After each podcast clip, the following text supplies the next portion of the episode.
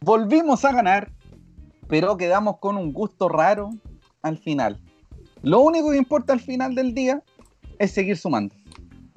Se viene un partido especial donde lo único, lo único que va a importar es ganar o el triunfo. Como prefiere usted decirlo. Los clásicos, los clásicos se ganan. Lo demás no importa. Señoras y señores, directamente desde tres sectores distintos de la ciudad puerto, Valparaíso, nos encontramos con el capítulo 14 de la temporada 3 del SLA, llamado Mantengamos la senda. Bienvenidos y bienvenidos. Este es el SLA, volvió el SLA con algunos minutos de retraso, porque usted, usted sabe, usted sabe, el late de SAN. Aquí, en mi lado derecho, en su lado izquierdo de la pantalla, se puede encontrar con Rubén Escobar Galdames, el hombre de las perillas, el hombre que está haciendo la transmisión en este mismísimo minuto. ¿Cómo está, amigo Rubén? ¿Cómo le va? ¿Cómo está, don José? ¿Va para otro lado? ¿Cómo está? ¿Cómo está, don José? Muy buenas tardes, días, noches. ¿Qué, ¿Cómo le baila? Muy bien, amigo, todo tranquilo aquí pasándolo, disfrutando de otro capítulo del SLA que pronto debería estar en Twitch, pero se está transmitiendo mal. No importa, siempre va a salir. Y por mi otro lado, en mi lado izquierdo, vuestro otro lado, derecho, se puede encontrar con Cristian Marcelo Andauraraya, que volvió a, a los pastos de la Elías Figueroa para inmortalizar algunos de los momentos más alegres del decano en las últimas semanas. ¿Cómo está, amigo Cristian? ¿Cómo le va? Muy bien, un saludo a todos y a todas quienes se están uniendo a la transmisión del Slate. Estuvo entretenido el partido, estuvo bonito volver a la cancha. Ahí vamos a contar cómo, cómo estuvo. Recordar que la transmisión, vayan comentándonos dónde vieron el partido, cómo lo vieron, qué les pareció, qué les parece el clásico también, la previa del clásico. Compártalo, cuéntale a sus amigos para que se vayan uniendo a la comunidad del Slate. Señores y señores, este es el SLA número 14. Pero si ustedes quieren escuchar el 14, el 13, el 12, el 11, el 10, el 9, el 8, el 7, 6, 5, etcétera, etcétera, etcétera, dentro de las próximas 48, 24, 48 horas va a encontrar este programa, esta transmisión en Spotify, Google Podcast, podcast de iTunes, YouTube y la retransmisión apenas termine este programa dentro de unos 50 minutos más, cuando ya se cierre este hermoso capítulo, en el Facebook. Y lo van a dejar arribita los muchachos de, de CN, lo van a dejar arriba como, eh, ¿cómo se dice eso? Como pegado. Anclado. Anclado arriba. Sí, como cuando uno duerme borracho. Anclado. Y además, recordemos que durante los próximos días vamos a lanzar nuestra plataforma hermosa llamada twitch.tv slash SANCL. Estamos haciendo las eh, gestiones para traer a uno de los muchachines que conocemos a jugar, a echar la talla y a hacer transmisiones en vivo, así que vamos con eso. Pero ya no les voy a dar la lata, así que amigo Cristian, este programa se mantiene gracias a uno de los hermosos auspiciadores que nos, que nos mantienen aquí, valga la redundancia. Así es. Ese es Kibar Diseños. Cuénteme. Kibar Diseños comentar antes que también todos los gamers guanderinos que están, que están siguiendo la transmisión nos escriban y digan qué juegan, qué, qué les gustaría salir, sus cualidades positivas, sus cualidades negativas, para que entren dentro del casting que tenemos. Su riguroso casting. Exactamente. Su Rocket League, su GTA Online, su. ¿Cómo se llama ese? Em, su solitario. Su solitario, su Among Us.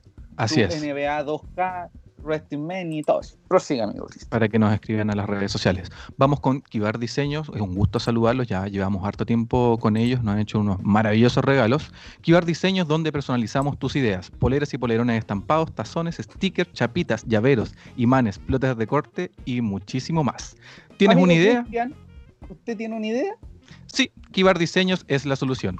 Encuéntralo en sus redes sociales, en Facebook como Kibar Diseños y en Instagram como Kibar-Valpo. También puedes contactarlos en el WhatsApp más 569 5879 3083. Kibar Diseños sigue funcionando en la pandemia. Ustedes pueden revisar en sus redes sociales todos los productos que tienen, que son totalmente personalizados. Pueden ponerle su nombre, puede ser una tacita con la camiseta actual del decano y con su número y su apellido más encima. Y eh, Kibar Diseños pueden contactar, encontrarse en el plan de Valparaíso en un lugar cercano o a través de estas aplicaciones de envío de, de encomiendas. Así es. También tienen un lugar en Avenida Francia con Pedro Montt, en el que generalmente dejan algunas cosillas cuando no se pueden reunir o ir a dejar eh, estos artículos a las personas. Así que agradecemos a Roberto Kivar, a Kivar Diseño, donde personalizamos tus ideas. No nos salió bien el tándem, pero no importa. Así que eso, agradecemos a nuestros auspiciadores. ¿Te quieres ser auspiciador? Info arroba san.cl. Un abrazo a don George de Valpo, que nos que comentó a los chiquillos de SAN que lo escuchaba. Eh, o sea, que sí, pues, comentó en la publicación de SAN y dijo que les mandáramos saludos nosotros. Así que nos avisaron de SAN para acá. Bueno, un saludo. Ganamos. Wander retorna los triunfos a costa de Deportes y Quique. ¿Qué día fue el partido, amigo Rubén? Fue el día, eh, día viernes, perdón. Día viernes 2 de octubre. ¿A qué 11 AM. 11, AM. 11 AM. En el estadio Elías Figueroa Brander. El amigo Cristian madrugó para llegar y hacer las fotografías que usted puede ver pronto en, la. Sí, están en este momento, ya este en, la, izquierda de nuestra pantalla. Sí, aprobó eh, convención constituyente. Entonces, la formación del decano fue algo que ya conocemos. Partiendo con Mauricio Alejandro Viana Camaño, el portero capitán del decano, con una línea de cuatro atrás, por derecha William Gama, sustituyendo al lesionado Juan Soto, también vamos a hablar de los lesionados prontito, Luna con García de centrales y por izquierda Don Bernardo Cerezo en medio terreno como volante de corte, tal como jugaba hace algunos años atrás en la juvenil, se encuentra Víctor Retamal y como mixto o ya como un volante ofensivo, Marco Antonio Medel de la Fuente. Por derecha ya un poquito más sueltos los volantes, eh, los volantes ofensivos o volantes, ¿cómo decirlo? Como cercano en algún momento a puntero o mediocampistas de, que defienden y atacan, como prefiere usted decirlo, o si no, les dice el Mati Fernández y Rodo Rotondi, que tuvieron una muy buena presentación y también hubo alguna cuñita el Mati Fernández media, media hater, así que son cosas que pasan. Y arriba el Enzo de los goles que se desgarró por la máquina y Sebastián Uvilla. Qué old school la presentación de Uvilla. Cuando en el estadio antiguo 2012. lo presentaban. 2012, amigo. Oiga, formación entonces un 1-4-4-2. Muchos dicen que juegan con un 4-3-3 y no es tan así porque los, los, los, laterales volantes, esa es la palabra, laterales, o sea, los volantes que son más volantes que laterales, eh, generan ese ataque, pero también defienden a las espaldas de Cerezo o de Gama cuando era necesario. Y eso sigue pasando. Rodo Rotondi y Mati Fernández están muy, muy, muy eh, metidos en ese sentido. Bueno, tal como lo dijo el amigo Cristian la semana pasada, eh, Deporte, bueno, y lo hablamos la semana pasada, Deporte Quique es un asco. Y efectivamente quedó claro. Qué quedó claro en el partido. En el último partido, no, es malísimo. El Quique tiene menos argumentos que el rechazo. Entonces, el, eh, claramente, Wander a los nueve minutos, un pase extraordinario. De hecho, digámoslo, antes de eso, hay un gol de Bernardo Cerezo que estaba en posición offside. Entonces, ya Wander hubiese abierto, hubiese generado la apertura de la cuenta más tempranamente, con un gol de Cerezo que estaba en posición offside. De hecho, antes de esa, antes de esa, en ese jugada de offside, había sido una, como lo habíamos conversado también la semana pasada, una notable tapada de Pérez, que obviamente agarró el rebote eh, Cerezo, pero está en posición de adelanto, pero la reacción del Zanahoria ha sido notable. Extraordinaria, sí. Bueno, y ahí, ahí, en el minuto 9, 10 del primer tiempo, por ahí, por allá, eh, Ezequiel Esteban Luna habilita de modo extraordinario, maravilloso, Apolinio, Dionisiaco, Inmaculado, espectacular, flores, eh, muchos colores, ¿Qué pase le dio Ezequiel Luna a Rodo Rotondi? ¿Qué coloca un balonazo? De hecho, no sé si, y esa es la pregunta que genera el CDF, si fue a propósito lo que hizo mm, Rotondi de, alargar el balón. De, ah, el control.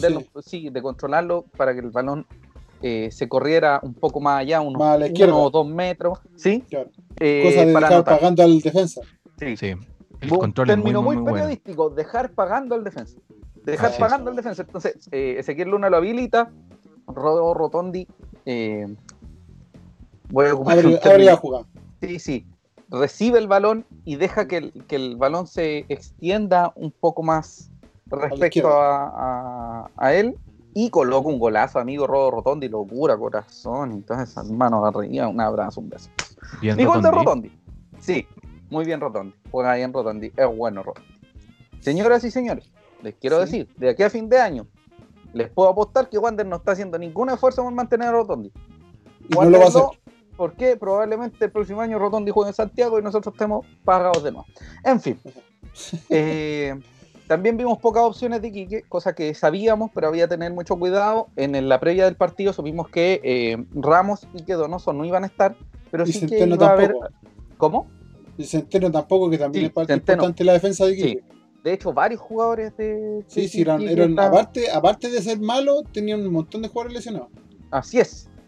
Y bueno, eh, las pocas ocasiones del rival y ya llegando a pasado esta, esta serie de llegadas de Wanders, se baja un poquito la intensidad, eh, se busca más el, control del partido en lo colectivo y Cerezo se, se limpia las heridas del autogol que marcó la semana anterior a esa el partido previo y centra y genera un autogol de Quique, un jugador que por segunda semana consecutiva, Contreras, el central de Quique, marca por segunda semana consecutiva autogoles. Así que probablemente eh, sea el, no, no, sea un jugador de ambos equipos. Así como próximo refuerzo de Wander y del rival de, eh, Iquique. Sí. Entre los goleadores. Exactamente. Y hizo dos goles seguidos, o sea, dos goles en propia puerta seguidos, que cosa que no pasaba hace una calla. Como del 50. sí, una cosa 52. amigo. por ahí. Mm. Y, frente, y ojo, que justamente no fue un jugador de Wanderer que estaba antes de, de Contreras. Me sorprende. Todos esos desastres siempre son asociados a Wanderer. Pero en fin. y de hecho, de hecho hubo una jugada posterior al, al gol de, de autogol de Contreras que, hay un corner, si no me equivoco, de Medel, que claro, él, cabecea de nuevo y casi hace el, de nuevo autogol.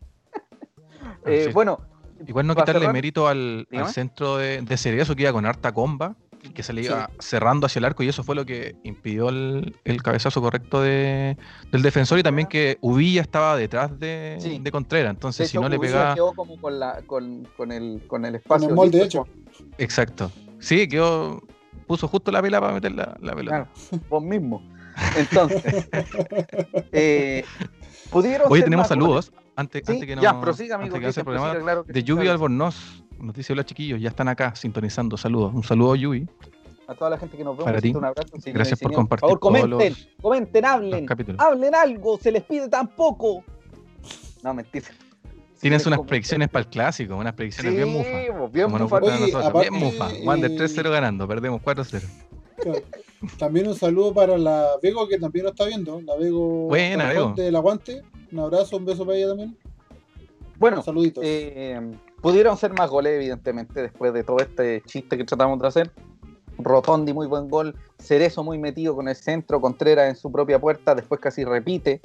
Eh, el mejor goleador de Wander hubiese sido Contreras.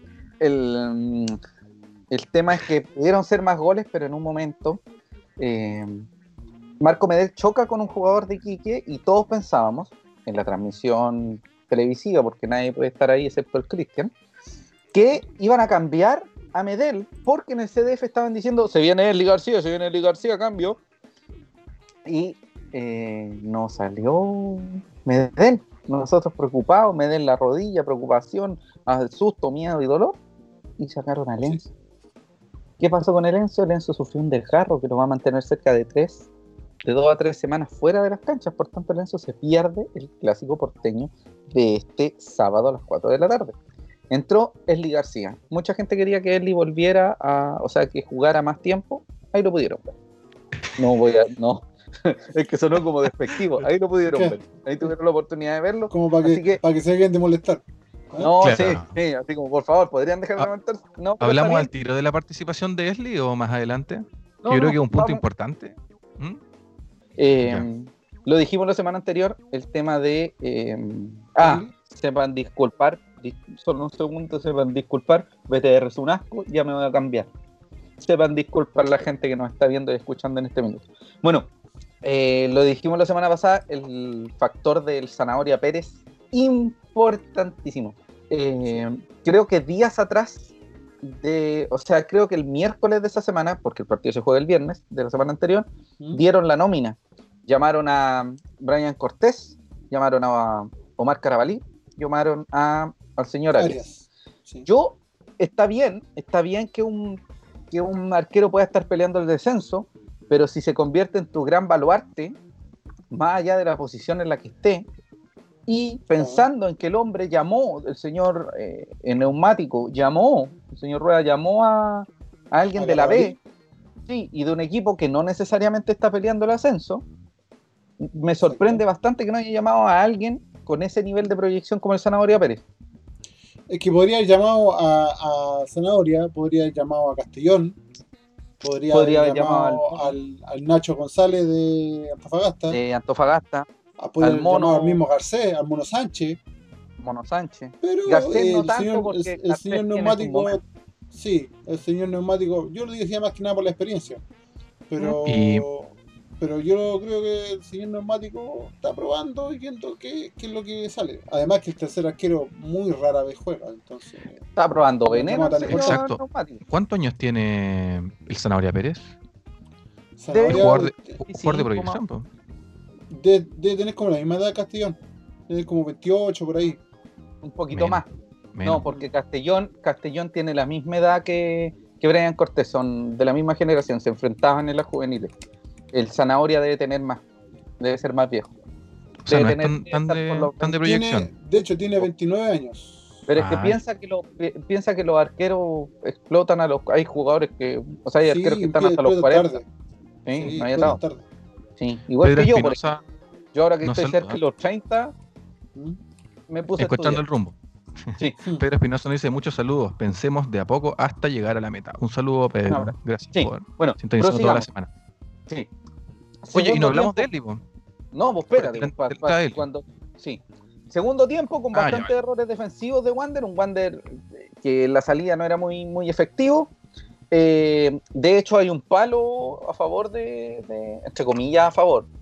Una opción de gol que, terminó en el, en el vertical del arco defendido por Mauricio Viani, que por fortuna. Da en el palo y después rebota a Viana. O sea, bien digo a Viana. Wander baja el nivel en la segunda mitad, eh, esto fundamentalmente porque eh, Wander se vio yo creo que muy cómodo, que una cosa que le pasó en no me acuerdo cuál partido era. Eh, un Curicó. Guachipato. O Curicó, Curicó, Curicó, fue, sí. cosa que pasa, ya, ya es muy No, Curicó no descontó. Curicó no descontó, pero sí llegó con mucho peligro todo el segundo tiempo. Sí, y Wander recibió, recibió, recibió. Eh, o lo que pasó con Guachipato, que en primer tiempo Wander y los acereros no, no, no tuvieron muchas opciones. En el segundo tiempo fue un, un Lollapalooza de goles. Entonces, un poco raro. Bueno, pasa en algún momento que un atacante de Iquique cae en el área, eh, cobran penal y se, ahí se iba todo al demonio, al cipote, al carajo, para todo nuestro público internacional. Eh, y por fortuna, porque Viana se lo dice al árbitro también, le repite, no lo toca, no lo toca, eh, va a la revisión del VAR y es invalidado ese lanzamiento desde los 12 pasos. A todo esto, José, eh, eh, antes de todo esto, hubo un cambio en el entretiempo que mucha gente le extrañó, que fue el tema de Cerezo, que salió en el entretiempo, entró Gabriel Roja, y mucha gente se preguntaba por qué ese cambio. Básicamente nosotros llegamos a la conclusión de que Cerezo ya tenía amarilla y en cualquier momento lo echaba. Entonces yo creo que Ramírez en este caso prefirió guardarlo, en este caso para el, para el clásico, y hacer el ingreso de Gabriel Rojas, que también se llevó amarilla, pero Exactamente. aparte. Pero Cerezo básicamente salió para que no, lo no estuviera expulsado. Bueno, estábamos hablando de eh, que Wanders baja el nivel en la segunda mitad, el penal que nunca fue, por fortuna, y el, uno de los cambios que hablaron. Bueno, lo positivo es que, mm, es que en ese sentido se dio harto minutaje a eh, sub-21. Sí, a juveniles, lo que necesitábamos. Wander necesita algo así como 63 o más minutos, creo que por partido. por partido. Entonces, unos 90 minutitos no nos vienen para nada mal. Eh, el factor Canelón, que llega en la segunda mitad y nuevamente responde bien, responde con una anotación, responde con velocidad, responde con todo lo que necesitábamos de don Néstor Nino Canelón. Eh, se mete por la banda izquierda en velocidad, un clásico de, Canelón, eh, se mete como de modo muy incisivo. Sí, se desconectó el Cristian, va a volver a entrar, así que pronto debería estar. Sí, se mete de modo muy incisivo por la banda izquierda, levanta la cabeza, buscando a alguien para darle el paso atrás, ya llegando a línea de fondo, y en vez, de, en vez de, de centrarlo, prueba al arco. Cosa que al parecer no fue así, que el señor Canelón eh, probó el centro y no llegó al centro. Sí, y, ahí el zanahoria, el zanahoria queda mal parado y recibe un balón como entre la pierna y el codo y se, sí, no alcanzó, reaccionó tarde. Es que se vio sorprendido también porque pensó que pensó como los defensas también que eh, iba a tirar el centro atrás. Sí. Entonces, claro, eh, de un momento a otro lo vio que le llegó el pelotazo de frente y no, tuvo tiempo de reaccionar bien. Ahora, lo bueno de este partido es que como Iquique eh, fue muy bajo. Y en nuestro rival directo. Fue bastante bajo. Eh, no se notó la falta de un volante de corte. Absolutamente. En este caso, en este caso eh, no estaba disponible ni Niño porque venía recuperándose la lesión, ni Alarcón porque venía con la suspensión de dos partidos. Yo Pero tenía dado, dado que no, dado que no no fue, no tuvo un peso ofensivo, no fue, no se notó tanto la falta de ellos dos. Sí. Bueno, yo voy a leer mientras tanto los, saludines. Eh, dice, eh, a Treyu Gatica dice, a él le falta fútbol, o como diría Gary, chispez. Mira tú, mira tú, lo dejamos ahí. Eh, Yubi dice que está de acuerdo, a él le faltan minutos acoplarse al equipo no es lo mismo que jugar en un entrenamiento que en un partido oficial. No lo voy a matar por medio tiempo no tan brillante. Es cierto, un jugador no se le tiene que. Es un, partido no define tu carrera tampoco. y no define lo que podéis eh, generar a favor o en contra de, la institución en la que estás. O sea, ¿Ah? De hecho, eh, Esli eh, se vio. Eh, para estar con tantos minutos, se le vio un poco. Por decirlo así, comilón ¿Ya? Un poquito. Para hablar en, términos bien futbolísticos. Bien para el término bien futbolístico, sí, medio comilón. Y de hecho, eso, le provocó, eso, le provocó, eh, en el segundo tiempo un par de salidas de en falso que, que, llevaron un par de llegadas de Quique. Sí, señor. Y, pero claro, es un tema de que el primer partido donde juega tantos minutos, donde tiene tanto protagonismo, pero es un tema de acople. Eh, eh, tiene que jugar más, conocerse más con sus compañeros. Como decía Yubi, no es lo mismo que jueguen en entrenamiento a que estén jugando en un partido oficial. Entonces yo creo que un poco más de minutos eh, le haría bastante bien. además, generar confianza, yo creo que es un factor psicológico lo que afecta al, al muchacho Ellie. Así que. Así que hay un tema de, confianza, de, de, que el muchacho, digamos que también es muy joven, que que sienta la comodidad de estar en cancha, que sienta el respaldo del técnico, eh, cosa que no siempre se siente cuando, cuando lo llama o lo mete en los últimos cinco minutos del partido. Lo que sí hay una jugada que eh, Esli pierde en la salida y eso es muy, muy mal. O sea, Esli ya, por más que, por más que tengáis partidos bajo o alto, bajo control. Yo creo, sí, yo creo que hay que tener mucho cuidado en la salida, sobre todo Wander, porque Wander en la salida sufre mucho que dice Canelón o Eli para reemplazar a Lorenzo. Eso vamos a hablar en un segundo, Yubi. Eh, está en off, la voz en off, literal, don Eric Parra. Un saludo, don Eric Parra. Está en off. Eh, ¿En qué estábamos? Sí. Don Ángelo también nos dice. de que no se dice, sentía. Matías Fernández no me convence. A mí sí me convence. Sí, es que. Tampoco, como te digo, como te, digo, como te digo, tampoco Iquique fue un rival que te que te exigiera tanto como para ver el mm. rendimiento en, cabalidad de Matías Fernández o de la defensa completa de Wander. Sí, bueno, espérate. Eh, el tema del mixto también va de la mano con que tuvo, Retamal tuvo una muy buena presentación, que Medel manejó bastante bien los tiempos de Wanders y que eh, además, como decías, Kiki, que no, no fue un, gran eh, rival, un, rival, como complejo. lo mejor a pesar de todo, porque yo encuentro esto muy positivo, existe un terrible, pero terrible error defensivo en los descuentos ya para eh, generar el gol de Deportes Iquique. Sí, el descuento valga el descuento en los tiempos de descuento, descuento. Entonces, eh, es un, un balón que, que, prueban al arco muy, muy de cerca Viana, da en el vertical y le llega Ezequiel Luna y Ezequiel Luna eh, despeja y manda el balón a un rival. Y el rival se la pilla como un pelota, casi un pelotazo en la cara y anota el descuento. Ah, el gol de, el gol de Huanca. Huanca, sí señor. Volvió Cristian, pero ahora Cristian ni siquiera se ve. Horrible. No, si está, está reiniciando. No, pero dale nomás, Cristian, si no te veis, si va a pasar lo mismo. No, si ahora, ahora se ve Cristian.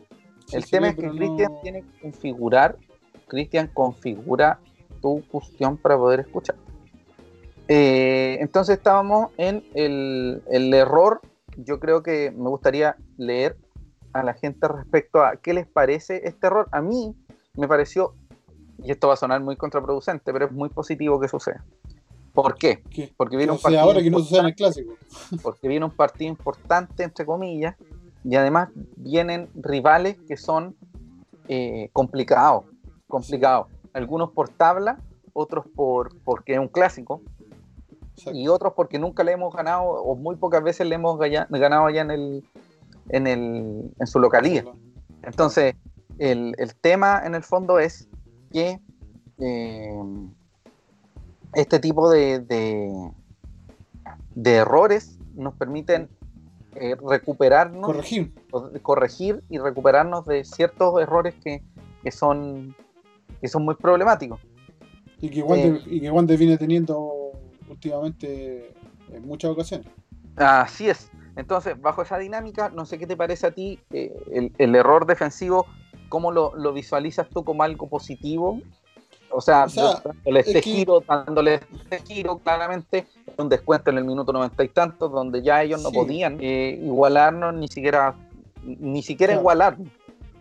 Claro, no hay, hay, y si bien es cierto, eh, daban lo mismo, entre comillas, este descuento, porque un descuento que no le permitía hacer nada a Quique, más que nada por, el honor. Eh, sí eh, es bueno en el sentido de que, claro, te pasó ahora, pero también te da a entender de que Wander tiende, como pasó al principio del segundo tiempo, tiende a relajarse cuando se ve con un resultado favorable. Así es. Lo mismo pasó, de hecho, pasa del primer tiempo al segundo tiempo. Es literal. No, pero más allá de eso, te hablo del primer tiempo al segundo tiempo, ah, sucede. Se entra a dormir. Sí.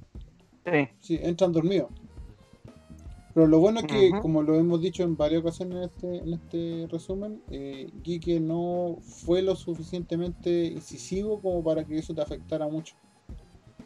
Sí, absolutamente. Bueno, en esa dinámica, eh, vamos a cerrar esta, esta sección del partido. Si tiene algún comentario o algo que decir, lo voy a estar yo revisando, dado que el amigo Cristian, nuestra voz en off, se fue a off, literal. Entonces, en ese sentido, sí, gol de rebote, sí. Vamos, nos dice Atreyu Gatica, gol de rebote. Eh, si usted tiene algún comentario respecto a lo positivo o negativo que pueda, que pueda hacer el gol que nos, que nos hacen, ese gol de rebote y por errores, un error grosero, que nos va a poder hacer eh, recuperarnos y darnos cuenta de nuestros propios, nuestras propias falencias defensivas a falta de uno, dos, tres, de cuatro fechas para terminar la primera rueda es fundamental, yo creo. Eh, vamos a hablar inmediatamente, inmediatamente de los lesionados ah, recuperados. No, amigo, lesionados recuperados. Amigo, usted tiene una, tiene un, pero por favor, pongámonos. Perdón, perdón, amigo, perdón. No, es que, claro. Nos desconcentra el, tema de Cristian. Esto. Sí, Cristian nos desarmó esto. Eh, no importa, vámonos. Bueno, digamos que Daniel González, Axel Herrera y Franco Cubillos se encuentran en el microciclo de la selección sub-20 hasta el viernes de esta semana, por lo que es poco probable que estén considerados dentro de la citación para el clásico. Se hicieron consultas respecto a eh, si estos minutos se iban a considerar como minutos sub-20. A ver, minutos. Voy a buscarlo porque me lo dijo, me lo dijo don, don Fuentes confiable. Sí.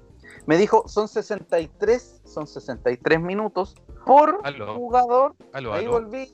Ahí, ahí volviste. Sí. ¿Qué tal? Por fin. Amigo, ¿sabe, qué? Usted destruyó el programa. Nosotros tenemos una dinámica de tres como los atletas de la risa. Y usted como un estúpido destruyó todo. Ah, gracias por los halagos. Sí. Estábamos hablando, después de destruir, estamos hablando de que Daniel González, el Herrera y Franco Cubillo fueron citados y que cada jugador citado a la sub-20, aunque sea entrenar o un partido amistoso o un partido por, por la Copa América, un partido por no sé, cualquier cosa, no es que haya Copa América, eh, suman 63 minutos por cada player. Cada juvenil suma 63 minutos por citación. ¿Qué quiere decir esto? O sea, y con un tope, eso es importante, con un tope de 90 minutos en total. O sea, si te llaman dos jugadores, vaya a sumar 90 minutos. Si te llaman a 13 jugadores, vaya a sumar máximo 90 minutos.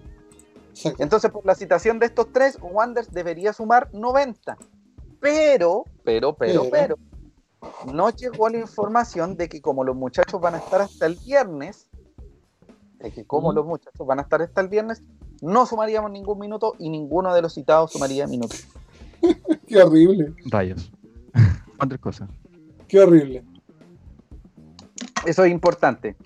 Eh, ¿Cuánto rato estuviste afuera, Cristian? Como que la sufrimos. Como 10 minutos por lo menos. 10 minutos más o menos. Y respecto a, eso, es muy difícil que los muchachos lo citen para el clásico a Dani González, Axel Herrera y Franco Cubillos, que los tres están en perfectas condiciones físicas, eh, porque eh, entiendo que Miguel Ramírez y su cuerpo técnico arman un, o sea, generan un funcionamiento, generan una estrategia respecto al rival que viene y si estáis 20 minutos con el plantel, no vayan a cachar lo que va a pasar el fin de semana. Entonces, eso es un tema. Y lo otro es que vamos a revisar y vamos a estar atentos respecto al tema de los minutos sub-20, pero para que lo tengan presente. Quienes sean citados a la selección sub-20 suman minutos sub-21, aunque sean eh, jueguen amistosos, aunque sean citados, aunque sean entrenamientos, lo que sea, a excepción de lo que va a pasar esta semana, que es rayos, no vamos a poder sumar. Pero deberían ser 63 minutos, con tope de 90. ¿Ya? Los lesionados. Juan Pablo Miño ya está recuperado y entrenando normal junto a sus compañeros y solo dependerá del cuerpo técnico, si lo consideran para el clásico. A mí me llegó información de Don Fuentes confiables que quizás sea desde la partida, sea de la partida, disculpen. ¿Señor Niño? Sí, señor. Amigo Cristian, ¿tiene, ¿tiene por ahí el, el, parte de, lesionados para que me diga? De Matías Marín, ¿seguimos? Sí, sí. que se encuentra trabajando de manera normal junto al plantel y si el cuerpo técnico lo requiere, puede formar también parte de los citados para el clásico. Enzo Gutiérrez, por su parte, subió un desgarro del isquiotibial de su muslo izquierdo en el partido frente a Deporte de Iquique, lo comentamos anteriormente, que lo tendrá fuera de las canchas entre dos a tres semanas, por lo que, como dijimos, no va a estar para el clásico. Gustavo Martín Lanaro, tras recuperarse de un desgarro, ahora se encuentra tratándose una discopatía, por lo que sigue en tratamiento. Son cosas de Wander que salen en una. Nosotros deberíamos tener una gráfica y pedirle a esa además una gráfica hasta los chiquillos de la que se llama como un sticker que diga Wanders cosas como Batman. Wander va a sumar, va a sumar 90 minutos con los juveniles. Pero claro, como, como no van a estar eh, seleccionados el sábado. No van a jugar un partido, no, no vale. Para, para, para, para, para, Se desgarró uno y se sacó la rodilla después. Juan Soto. Juan Soto. continúa con su recuperación luego de sufrir un 15 grado 2 en el partido con Coquimbo Unido. Se espera que pueda estar de retorno en una a dos semanas. Juan Soto continúa con su recuperación luego de sufrir un 15 grado 2 en el partido con Coquimbo Unido. Se espera que pueda estar de retorno de una a dos semanas. Jason León continúa recuperándose de la pubalgia sufrida previo al partido contra Huachipato. Sí. Eh, una lesión complicada que aún no le permite ser dado de alta, pero debería estar pronto, muy, muy pronto a disposición. Y eh, Angelo Quiñones sufrió un desgarro y se encuentra también en proceso de recuperación. Yo qué les diría a estos muchachos que agarren eh, un repollo, una hojita de repollo, la hierba y se la pongan en la lesión. Oye, eh, José, José ¿podemos, ¿puedo hacer un, alto? Porque tenemos visitas importantes en los comentarios. Óigame, ¿quién, ¿quién apareció? Dice, saludos a todos los panelistas de hoy. Del reportero Ojos Rojos, don Sergio Riquelme. Mira, lo más grande Sergio. Distinguidísimo. Ya llegamos, llegamos al tope de la fama máxima. Te pegaste, José, encima. En este momento tan importante te pegaste. Qué desastre. No, puedo hablar, no, si no puedo hablar. Es un desastre todo esto. Disculpen lo poco, eh, don, don, Sergio, disculpen lo poco. Usted sabe que, como usted, nosotros también somos un medio humilde, precario. No, pero hacemos esto con el mayor, con el mayor cariño del mundo humilde que se hace con, todo el cariño y la energía, tal como lo hace Don Porro. Así es. Oiga, Don Roberto Sánchez, un querido amigo de, esta, de este equipo, habla de que efectivamente, como digo yo mismo, los citados a selecciones juveniles suman minutos sub-21, sí y solo sí. El día del partido en el que están, eh, están en la selección y por dicha razón no pueden ser convocados. Entonces, en este caso, porque teníamos entendido que los muchachos eh, estaban hasta el sábado en primera instancia, eso nos habían informado, eh, se le avisa a, los juveniles que iban a estar hasta el viernes, por tanto no hay impedimento para citarlo. Claro, ¿cómo hay a citar a dos cabros que estaban con, en un entrenamiento que, les dicen el balón, dáselo al 9 y, después llegáis a, a, Mantagua y te dicen el balón, pásaselo al 7? ¿Cachai? Entonces, me parece una imbecilidad. No alcanzar. Las imbecilidades que han cometido en la selección. Nada más que eso. ¿Cómo hay a llamar a Brian Cortés? Bueno, en fin, no importa. Em, y ya dijimos de los lesionados, ya hablamos de los minutos sub-20, así que vamos a hablar de la tabla. Oye, y además, además eh, para cerrar el tema de lesionados, juvenil y todo el tema, de los que están a disposición o no, también recordar que eh, Alarcón, después del partido con Iquique, ya cumplió sus dos castigos de, su, de sus dos fechas de suspensión, por lo que también está disponible para el partido con, con Sí, sí, señora. Para poner hacha. Tabla de ubicaciones. Amigo Cristian, está, a disposición y con calidad de internet y con, con audio para poder decirnos en qué posición. Pero ¿Me escuchan? ¿Me escuchan bien? Sí, sí, dale, no. Wander, en la tabla de puntos, es decir, que si gana eh, suma 3, si pierde suma 0 y si empata suma 1, está en la posición número 12 con 16. Ah, espérate, espérate, espérate. Si gana, suma 3. Si empata, suma 1. Y si pierde, no suma. Oye, pero. no suma. Ahí está. No sé cómo te han llevado los rusos. Pero hay otra tabla donde se pondera el total de el total de puntos de la, esta tabla que estoy leyendo ahora, considerando los puntos de hace un año y que más encima ponderan 60-40, y en esa tabla Wander está en la posición 14 con un coeficiente de rendimiento de 1.23. ¿Por la posición número 14. ¿Por qué Wanders y La Serena están en posiciones complicadas en esa tabla? Porque, a diferencia de los equipos de primera división que ponderan 60-40, como menciona Cristian, Wanders y Serena ponderan al 100% de los puntos en este torneo. Exacto. Exacto. Entonces una caída lo hace bajar bruscamente y una cuando suma puntos también sube bastante. Aunque eso ya en el segundo semestre debería ser mucho menos. Eso solamente era al principio, cuando eh, su total era muy, muy limitado. Así es. Bueno, entonces estamos en la duodécima posición en la tabla eh, de, posiciones. La tabla, general, la tabla general. Y estamos en la posición 14 en la tabla ponderada. ¿Quiénes son los que descienden? Desciende el último de la tabla de posiciones y el último de la tabla ponderada. Son dos. El tercero se define con el penúltimo de la tabla de posiciones y el penúltimo de la tabla ponderada. ¿Qué pasa? Si en este caso, tal como sucede, el equipo se repite en el descenso de ambos desciende primeramente por tabla. Exacto. Y la lista, sí, la tabla de posiciones de puntos. Exacto. Y desciende, y, o sea, e inmediatamente se corre la tabla de ponderaciones y desciende el penúltimo. Que en este caso sería Iquique. Sí, entonces, baja el 18 de la tabla de posiciones, baja el 18 de la tabla ponderada, si se repite en ambas tablas el mismo equipo en el 18, en la tabla ponderada desciende el 17. Exacto. Y el 16 se enfrenta con el 17 de la tabla de posición. Entonces, en este caso sería Colo Colo con Universidad de Concepción. ¿Quién descendería directo? Deportes La Serena y Deportes Iquique. Deportes La Serena por tabla de posiciones y ponderada Deportes Iquique.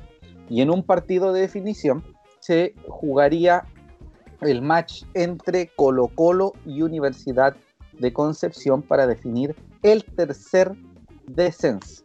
Exacto. Con eso cerramos. Tocar madera. Vamos con. No tengo madera, está todo hecho de plástico. Yo tengo. madera acá.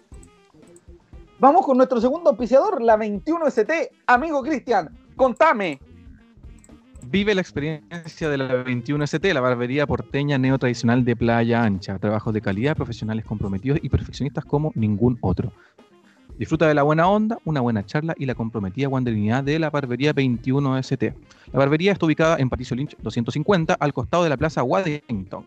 Los muchachos funcionan, funcionaban de martes a sábado, pero ahora eh, con el tema de la pandemia usted lo puede ubicar en Instagram y Facebook, la barbería 21ST. O puedes agendar tu hora en su defecto, llamando al más 569 93 86 35 97 la barbería sigue funcionando, así que como mencioné, a través de redes sociales o por el WhatsApp, usted puede comunicarse y coordinar una hora siempre con mascarilla, con alcohol y va a quedar maravilloso. Sé que fue la peor idea darle los auspiciadores al Cristian cuando dijo, no, me voy a meter en un Mac, me voy a meter en un Mac con internet. Se ha caído más que las bolsas en, pandemia. Yo estoy que el internet es culero acá. Más pegado, estáis más pegado que... Que tú. Dejémoslo ahí mejor. En fin, sí, mejor, más pegado que ya tú sabes. Santiago Wanderers de Valparaíso enfrenta este sábado desde las 4 de la tarde transmite Chilevisión. Chilevisión, ojo, Chilevisión. Los Chilevisiones, como dice el. CDF Premium. CDF HD. El partido entre Santiago Wanderers de Valparaíso y Everton. Creo que ya lo dije, pero no importa. Sí. Es el partido número 100 entre ruleteros y wanderinos en primera división. Partido número 100. Se han jugado claramente 99, 33 triunfos para Wanderers, 30 empates y 36 triunfos para Everton. En los torneos ANFP, Wanderers y, ha ganado eh, hartos partidos. en los torneos ANFP se han jugado 165 matches, de los que 57 han sido para el decano, 43 empates y 65 de Everton. Si nos vemos en el global, toda esta información es proporcionada por dos Memoria Wanderers, así que memoriawanderers.com. Del global, entre 1916 y, mil, y desde 1916 hasta el 2020, se han jugado 178 partidos, en los que existen 66 a favor de Wanderers, 44 empates y 68 partidos de Everton. ¿Qué quiere decir esto? Que todos los partidos en, en, la globalidad entre 1916 y el 2020 estamos dos partidos abajo, pero en los partidos de primera división estamos solo a tres. Así que no es como la desigualdad de la vida. No, es bastante parejo los clásicos porteños de primera división. La mayor goleada de Wanderers fue un 7-0 el año 49 a favor del decano. La mayor goleada de Everton fue el 91, un 4 0 a favor de los ruleteros. El empate con más goles fue un 3 3, que fue uno de los últimos partidos, si no, si mal no recuerdo, el último. El último. Sí. Entre ambas escuadras y empates a 0 a 0 por primera división han sido 6 el 59, el 67, el 72, el 83, el 90 y el 91.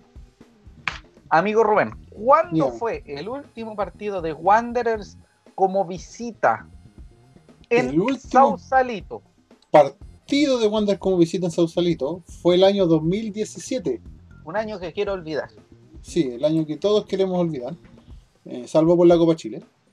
Eh, el último partido fue el 2017 eh, fue un 2 a 2, en donde Ever, eh, eh, su DT era el señor Espinel, el señor Chiquilines, y los goles fueron anotados por Kevin Valenzuela y un golazo de Mario Parra. Wander en ese, en ese partido iba perdiendo 2 a 0 y remontó el resultado. cabe destacar que ese partido, le, el cariz del partido, la actitud, la forma de juego y el estilo de, administrar el balón de Wanders lo modificó don Luis Larry Venezuela. Fue su inclusión en la segunda mitad fundamental para igualar el marcador. en la delantera, ¿cómo? No, sí fue con público, pero fue sin público, visita. Sin público, visita. Verdad, verdad, verdad. Era casi, casi como jugar con estadio vacío, como este fin de semana. Claro. Em, cabe destacar también, cabe destacar también que nuestra delantera era Farfán, Parragués y Riveri. Y Riveri Muñoz. Así nomás. ¿Cuántos goles hizo cada uno? Menos cero. Y el último triunfo de visita de Wanderers, ¿cuándo fue, amigo Rubén? Hablando en Sausalito, ojo, todo esto estamos hablando de primera división y de jugándose en Estadio Sausalito. Sí, el último triunfo en Sausalito fue el año 2010, el torneo largo del 2010, donde Wanderers ganó por 2 a 0.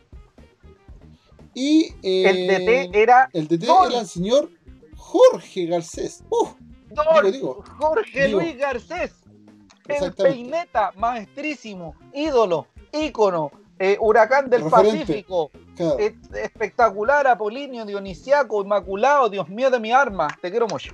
No vuelvas, pero te quiero mucho. y los goles de Wanderers fueron de eh, Rubén Darío Gijena. Con el único gol, el único aporte que hizo ese año, el único aporte que hizo en su fue Wanderers fue el gol, del año. El gol del año que hizo la chilena. Pero púdrete.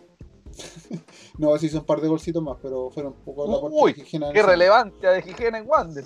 Lo único bueno que hizo fue ese gol en el clásico y saltar como del tercer piso cuando hubo un terremoto.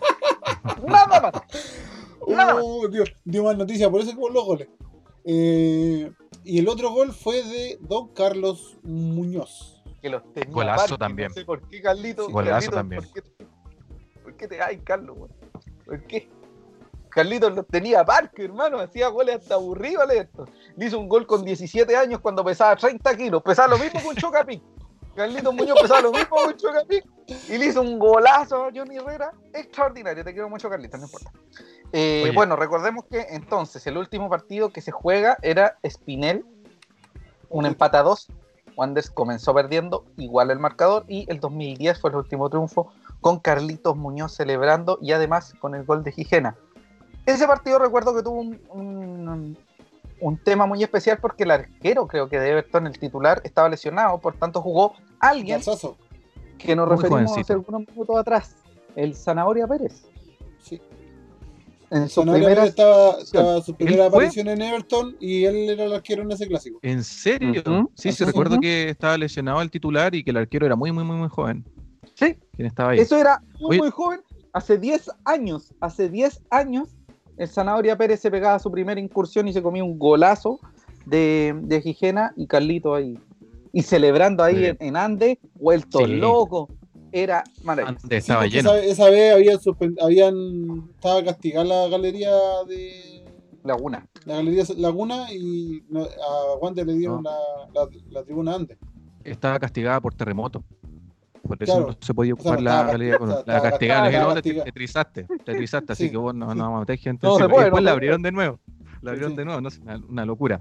Hoy tenemos comentarios de, de, la gente. Lenin Rivas nos dice: Buena cabro, ¿es verdad que Miño está recuperado? Sí. sí y va a ser titular, la tiro ahí nomás. Está en posición.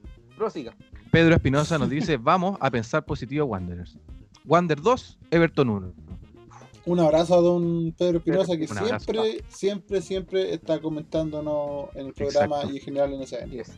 Amigo Rubén, ¿quiénes son los jugadores destacados de Everton a grandes rasgos? Menciónemelos solo bueno, eh, son, la mayoría son conocidos por todos. Eh, uno, Johnny Herrera, que el último partido, por lo menos con Curicó, a pesar de que, de que Curicó no le llegó tanto, tuvo un par de, de tapadas notables. Y aparte hizo el, el primer gol que fue de penal. Y te encargo el eh, golazo que le metieron, sí. Sí, pero tuvo las tapas que tuvo fueron, fueron bastante importantes. Eh, después tenemos al Banana Suárez, tenemos a Saavedra, tenemos a Cerato, tenemos a Juan Cuevas, tenemos a uno que va a ser baja para este partido, que es el señor Echeverría, que también viene en un muy buen nivel. Y otro que jugó el fin de semana pasado, que viene alternando, es don Marcos Sebastián Paul. Sebastián Paul, que lo único que le importa es la plata. Le da lo mismo donde jugar, el juego por plata, él se va del Everton al Wander, de Wander al Everton, de Coquimbo a Serena, de Serena a Coquimbo. Sí, da lo mismo. Y el último partido que podemos recordar que Wander le gana a Everton en estos últimos años, da lo mismo donde sea, es el partido que Wander se gana por 3 a 1. Si mal no recuerdo, 3 a 1. Quillota. En Quillota. El año 2013. Fue 3 Son dos goles de, de Marco Sebastián Paul una expulsión de, de, Paul y, una de, y uno del Torta ya no, cerca del fin del partido. No sé si fue 3-1 o 3-0. 3-0. 3-0. Sí, 3-0. ¿Sí? Eh, sí, sí, no lo recuerdo. Pero fueron tres pepas del Wander, que es lo único que importa. Ese fue y, ese partido, y que en ese partido Paul fue expulsado. Por cabecear un banderín. Así, botó un banderín celebrando y segunda amarilla y para la casa. Javier Torrentes, el DT de Everton, que este fin de semana se plantó con un 1-4-1-2-1-2. Que en realidad, si le decís un, un 4-3-1-2, tampoco es problema. Eh, el eh, funcionamiento de Everton fue con Herrera en la portería, San Juan, Bastián San Juan por derecha, Suárez con Wolf como centrales y por izquierda Dylan Zúñiga.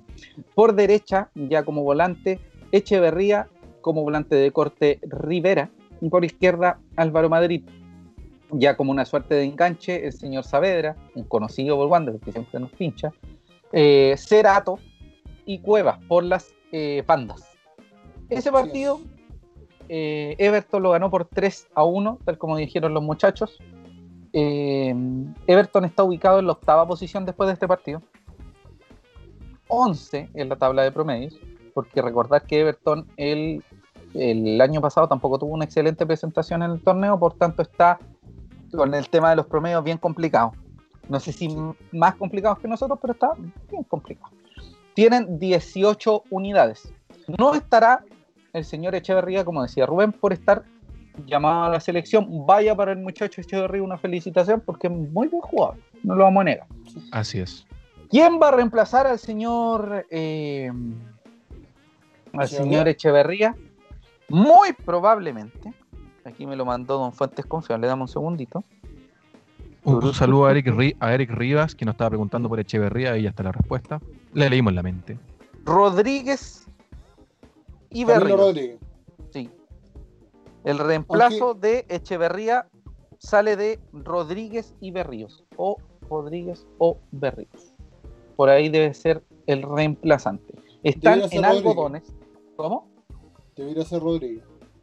Eh, pero es que del deber ser al ser. Sí. Están en algodones Cerato y Paul, según decía el diario de hoy. Yo no, yo no sigo mucho ese club, comprenderán que no me interesa. Eh, Cerato y Paul. Paul no está jugando mucho, Cerato es el que más juega, de hecho. Cerato es eh, un baluarte importantísimo, un jugador ícono en Everton.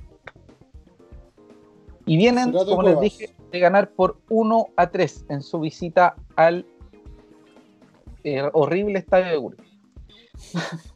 Las fortalezas de Everton son que vienen con mejores resultados que nosotros, solo una caída desde el retorno de post pandemia. Tienen jugadores que saben de clásico, es cosa de mirar al señor Saber, el señor Cerato, además de Suárez y Herreras, que si bien no han jugado una gran cantidad de clásicos en Everton, han jugado clásicos en otro lado. Eh, y yo creo que este tipo de partidos se ganan con también gente que conoce de clásico y que, le da eh, la importancia y, y genere esa impronta, esa actitud con el que se ganan los clásicos. Porque los clásicos, tal como lo dijimos al principio de este hermoso programa, no solo se juegan, sino que se ganan. Usted entra a la cancha con la presión más grande de su vida porque tiene que ganar. Bueno, son son muy eh, fuertes por las bandas, como decimos, el señor Cueva y el señor Cerato son muy incisivos y se filtran con mucha facilidad por las defensas del fútbol nacional. Existen muy buenas individualidades, como ya lo mencionamos, como estos dos, estas dos punteros, y además que, Paul viene a anotar, siempre un delantero que anota es, es una suerte de eh, incentivo. Si bien Paul creo que lleva dos goles en el año, es un incentivo, es un, es un espaldarazo importante anotar un gol justo en la previa de un clásico. sobre todo con Paul, que ya ha anotado en clásico.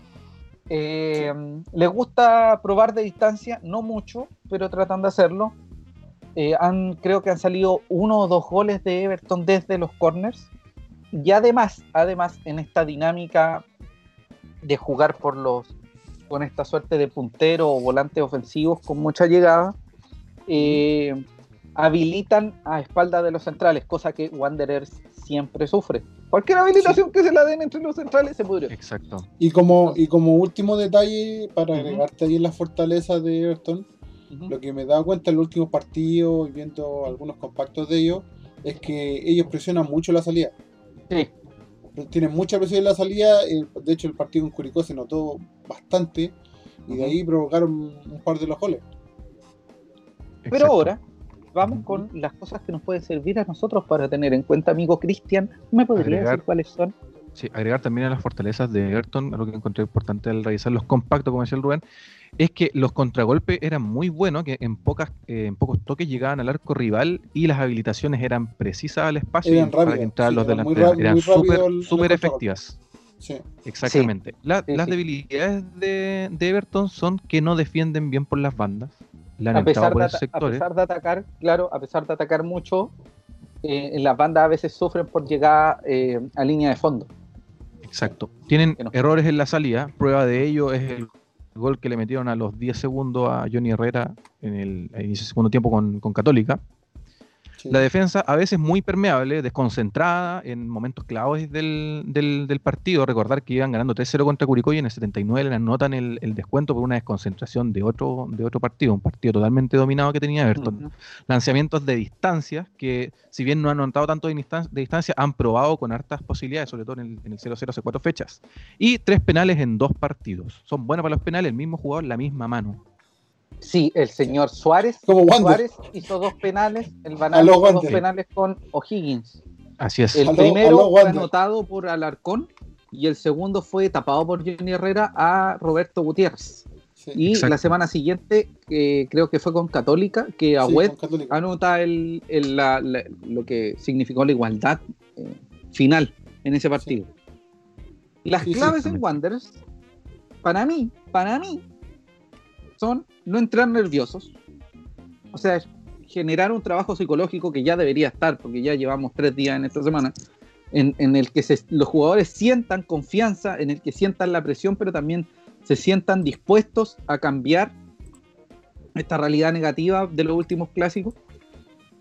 Eh, relevar a pesar del trabajo colectivo, relevar también las individualidades, darle importancia a, jugadores que han sido claves, como Rotondi, como Villa, como el mismo Retamal, como Cerezo, eh, la importancia de un volante de contención que podría generar un cambio, un quiebre.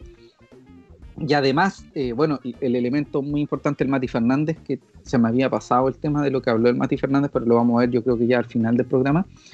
Eh, la concentración, absoluta y total. Aquí no hay que llegar agrandado, aquí no hay que llegar tampoco aminorado, sino que llegar con la clara, con el claro objetivo de ganar un clásico. Nada más y nada menos. Tratar de disminuir la, mayor cantidad de, errores posibles, tratar de, anular ese, tema que ha sido constante en Wanders.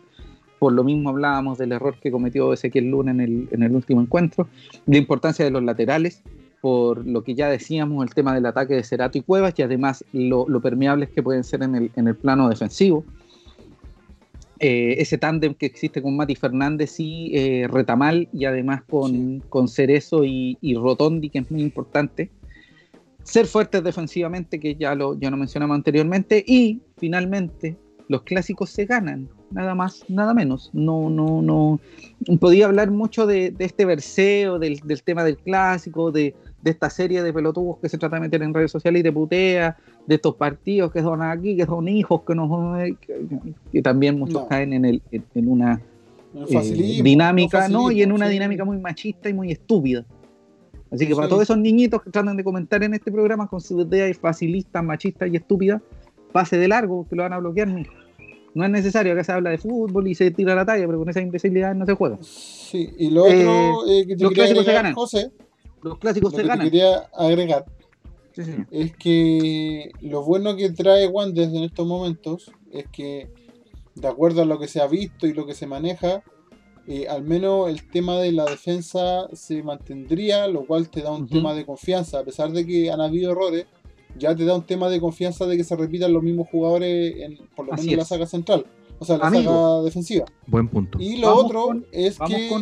Yo quiero tirar una bomba, pero diga nomás, Y lo otro es que, como decías tú, eh, el tema de la concentración es muy importante y no porque sea un partido importante, no porque sea un clásico, eh, salir a tonta y a loca. Sí. tema de, sobre todo porque Wander está muy, eh, tiene mucha tendencia a jugadores expulsados, a muchos amonestados. Entonces, en este partido, sobre todo en este tipo de partidos, es muy importante la concentración y no eh, volverse loco. Ya. ¿Quieres saber la formación? ¿La tiro o no la tiro? ¿La tiro o no la tiro? ¿La tiro o no la tiro? ¿La tiro o no la tiro? Ya. Démosle, démosle, démosle. Vamos a, decir inmediatamente que la formación del Everton debería ser la misma, debería ser Herrera, San Juan, Suárez, pero con, eh, dame un segundito, ¿el ¿cuál era el apellido del muchacho que te dije hace unos minutos? Pereira. Pereira, sí, Pereira entraría.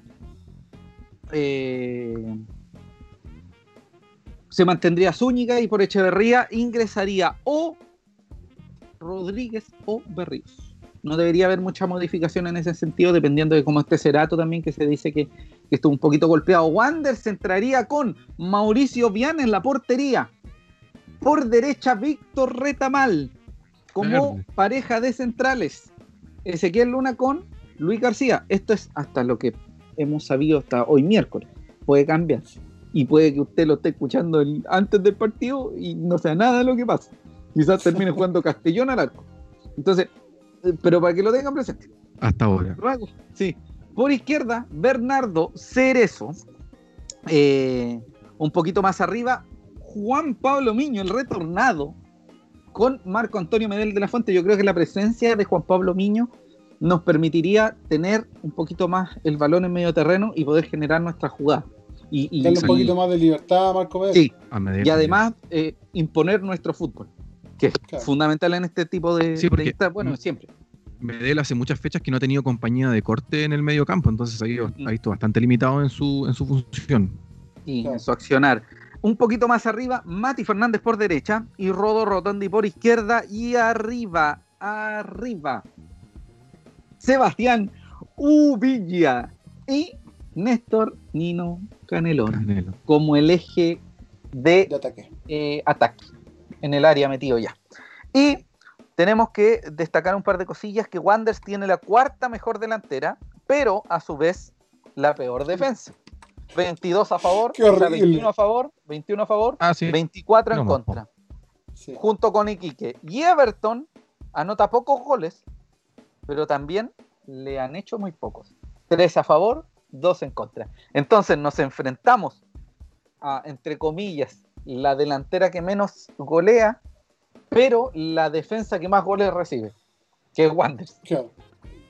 Y nos enfrentamos al equipo que hace muchos goles, pero eh, Everton también le hacen poco. Tiene, claro, una defensa que recibe muy poco. Entonces vamos a un choque de metapods.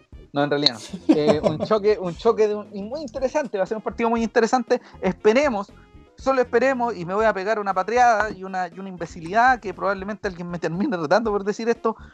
Vamos a salir por Chilevisión. Si nos golean, nos van a vacilar todo el año.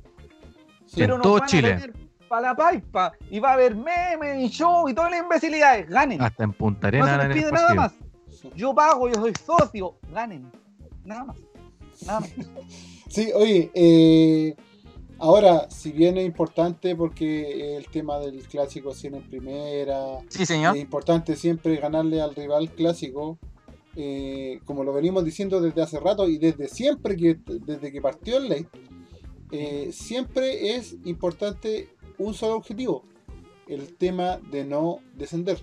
Sí, sumar. Preocuparse de no descender, sumar, sumar todo lo que sea, sea, sea Everton, sea Wander, sea la Católica, sea el Chuchunco City, sea, no sé, la selección de los de Hay que ganarla todo. Da lo mismo si es el clásico o no. El tema es sumar. De hecho, en estos días de nuevo se vio que se ganó un partido y ya empezaron a preguntar, oye, ¿cuántos puntos hay que tener para clasificar a la Sudamericana? No, weón. Perdón, no, pero no, weón. Amigo, no, basta con eso.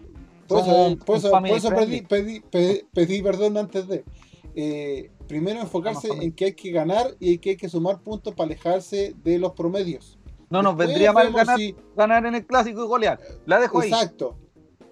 Exacto, pero es importante eh, estar claros de que esto es sumar para alejarse del descenso.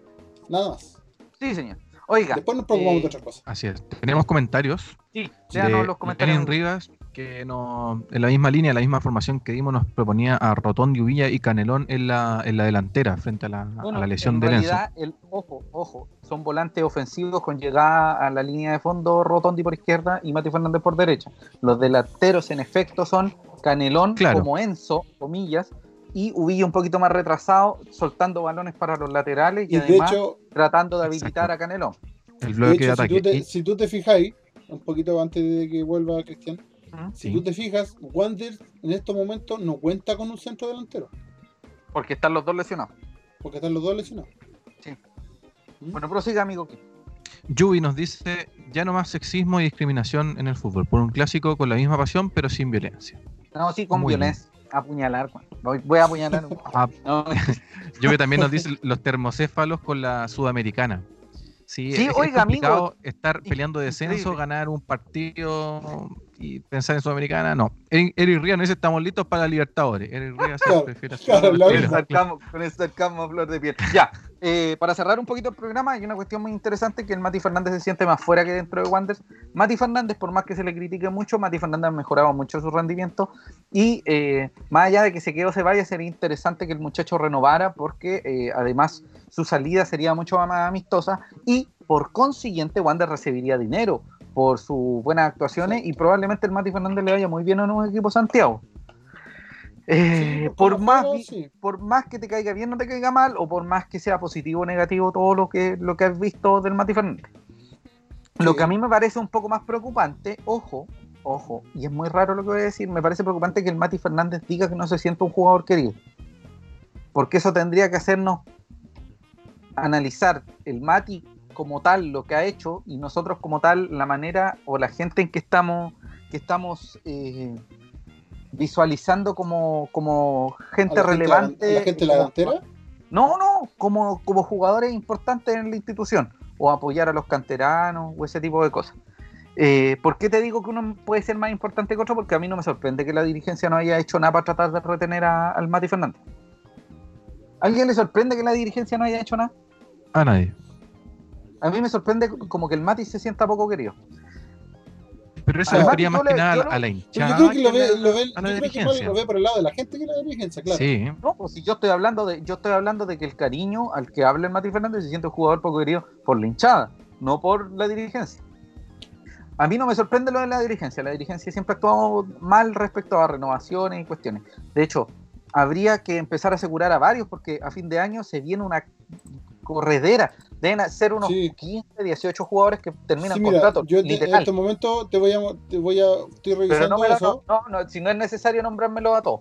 No es necesario. y, prácticamente el 90% del plantel termina el contrato de este año. Por eso te digo, deben ser más de 18 o 20 jugadores. Entonces, y además. El único, el único que está asegurado, disculpa José, el único que mm. está asegurado es Canelón, que se compró el pase al Caracas. Salvo ese, el 90% del equipo está afuera.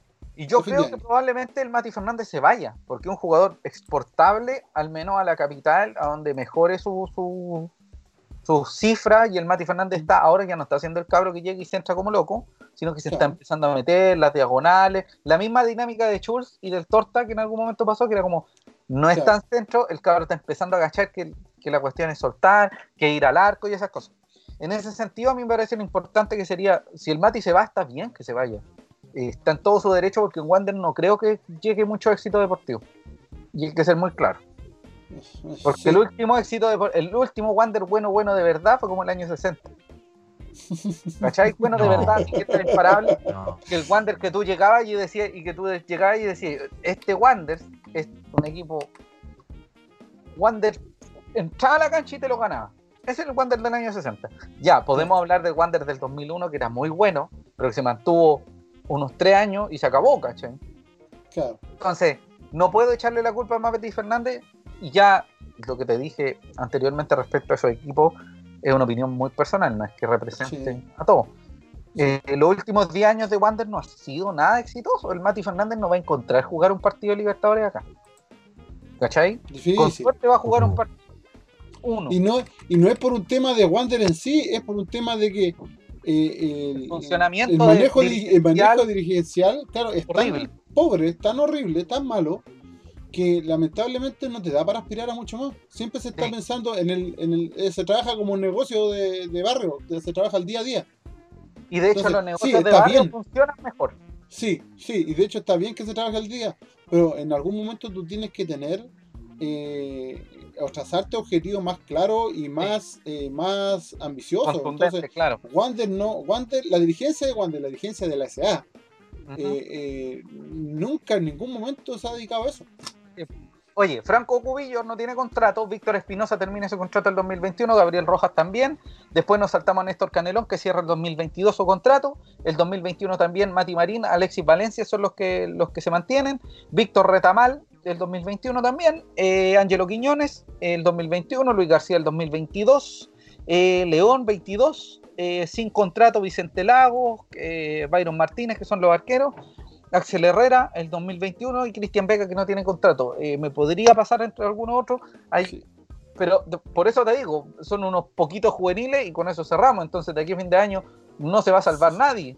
Y si los muchachos se quieren ir con el paso en su poder, lo van a hacer. Entonces, Wander está mostrando poco interés.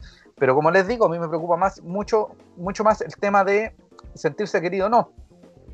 Porque no creo que eso sea días después, de hecho ayer, eh, Jambo Seyur dijo que nunca se había sentido un jugador muy importante, o sea, un jugador muy querido por, por, por la hinchada, por la parcialidad. Pero Jambo Seyur hizo un gol en un mundial, el único jugador chileno que ha hecho eh, goles en dos mundiales seguidos.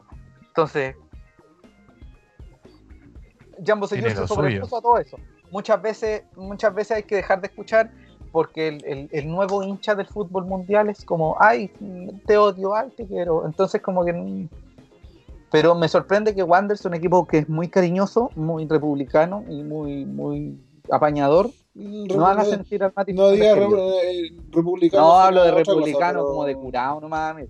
Ah, ya. Como, lo, como los. De pueblo. Nada de Huachaca, ¿no? Yo apruebo con convención constitucional este 25 sí, por eso. Por eso lo decía. Sí. Tenemos comentarios de la gente. Mati Bozo, un saludo para él y para Francisca, su hermana, nos dice que nombre a los que se quedan. Claro, eso fue lo que hicimos recién, ya que se van eh, generalmente todos. Yui nos pregunta si es que el Mati se va libre, así es, y dice que si es que se llega a ir el Mati, que deje las lucas, que yo creo que es lo importante. Nadie va a reprochar que salga Matías Fernando, pero que por favor deje algo de dinero. Para cerrar el tema de Mati Fernández, ¿Mm? igual tú tienes que ver que Mati Fernández tiene 25 eh, años. ¿Mm? Entonces ya se podría decir entre comillas que ya pasó por todo un proceso en Wander. O sea, si se va ahora, eh, pucha, que le vaya bien, ¿cachai? O sea, ya cumplió un no, sí, está bien, está bien, amigo. Hay algo, hay algo que quiero poner un poquito de atención. Creo que William Gama terminó contrato y no ha sido renovado. La única fortuna que hemos tenido es que William Gama todavía es considerado juvenil. Pero William Gama tenía contrato y lo terminó hace un par de meses. Y, lo terminó este mes, de hecho. Sí, y imagínate hubiese jugado sin ser, sin estar con el contrato, siendo no siendo juvenil, no hubiesen, no hubiesen jodido con un par de puntos. Pero en fin, dejamos. Em, ya estamos pasados, así que solo queremos dejar el dato del partido con Calera el jueves 15 a las 1 y media de la tarde y con Antofagasta que ya está programado el miércoles 21 a las 11 de la mañana. Probablemente hagamos programa ese, ese miércoles 21 si es temprano a las 11 de la mañana. Eh, eso, los clásicos se ganan. Eh, por mi, espérate, voy a revisar bien para qué lado está cada uno. Por mi derecha acá está Rubén Escobar Galdames para despedir este programa porque nos alargamos un poco. ¿Algo que decir, amigo Rubén? No, no, eh, como recordarles como siempre que, que, las opiniones vertidas en este programa son de exclusiva responsabilidad de nosotros. Nosotros tres. Y nos representan a SAN Corporation. Amigo Cristian, ¿algo que decir? Nada, saludar a quienes escucharon el, programa el día de hoy o quienes lo van a escuchar por el streaming. Perdón por los problemas técnicos. Y nada, a ganar, concentrados, seguir en la misma línea que estábamos. Así que eso. Nos vemos en la próxima semana. 48 horas. 20, disculpe, Cristian. 24, 48 horas estará en Spotify, Google Podcast, Podcast de iTunes y YouTube. También vamos a estar en Twitch. Ojo, Twitch, twitch.tv slash SANCL. Agradecemos a todas y cada una de las personas que nos han visto, que nos verán y que nos seguirán viendo. Recuerda que este programa va a quedar eh, en la página de Facebook de SAN. Así que los clásicos se ganan. Un beso, un abrazo, cuídense, mantenga la distancia, póngase la mascarilla, no sea tonto, vota a prueba, convención constituyente. Soy José Alarcón, Rubén Escobar Galdames, Cristian Andaura Araya. Esto fue el SLA, capítulo, ¿cuánto era? Capítulo 14. 14. Buenas noches. Adiós. Chao, chao. Buenas noches, nos vemos la próxima semana. Adiós.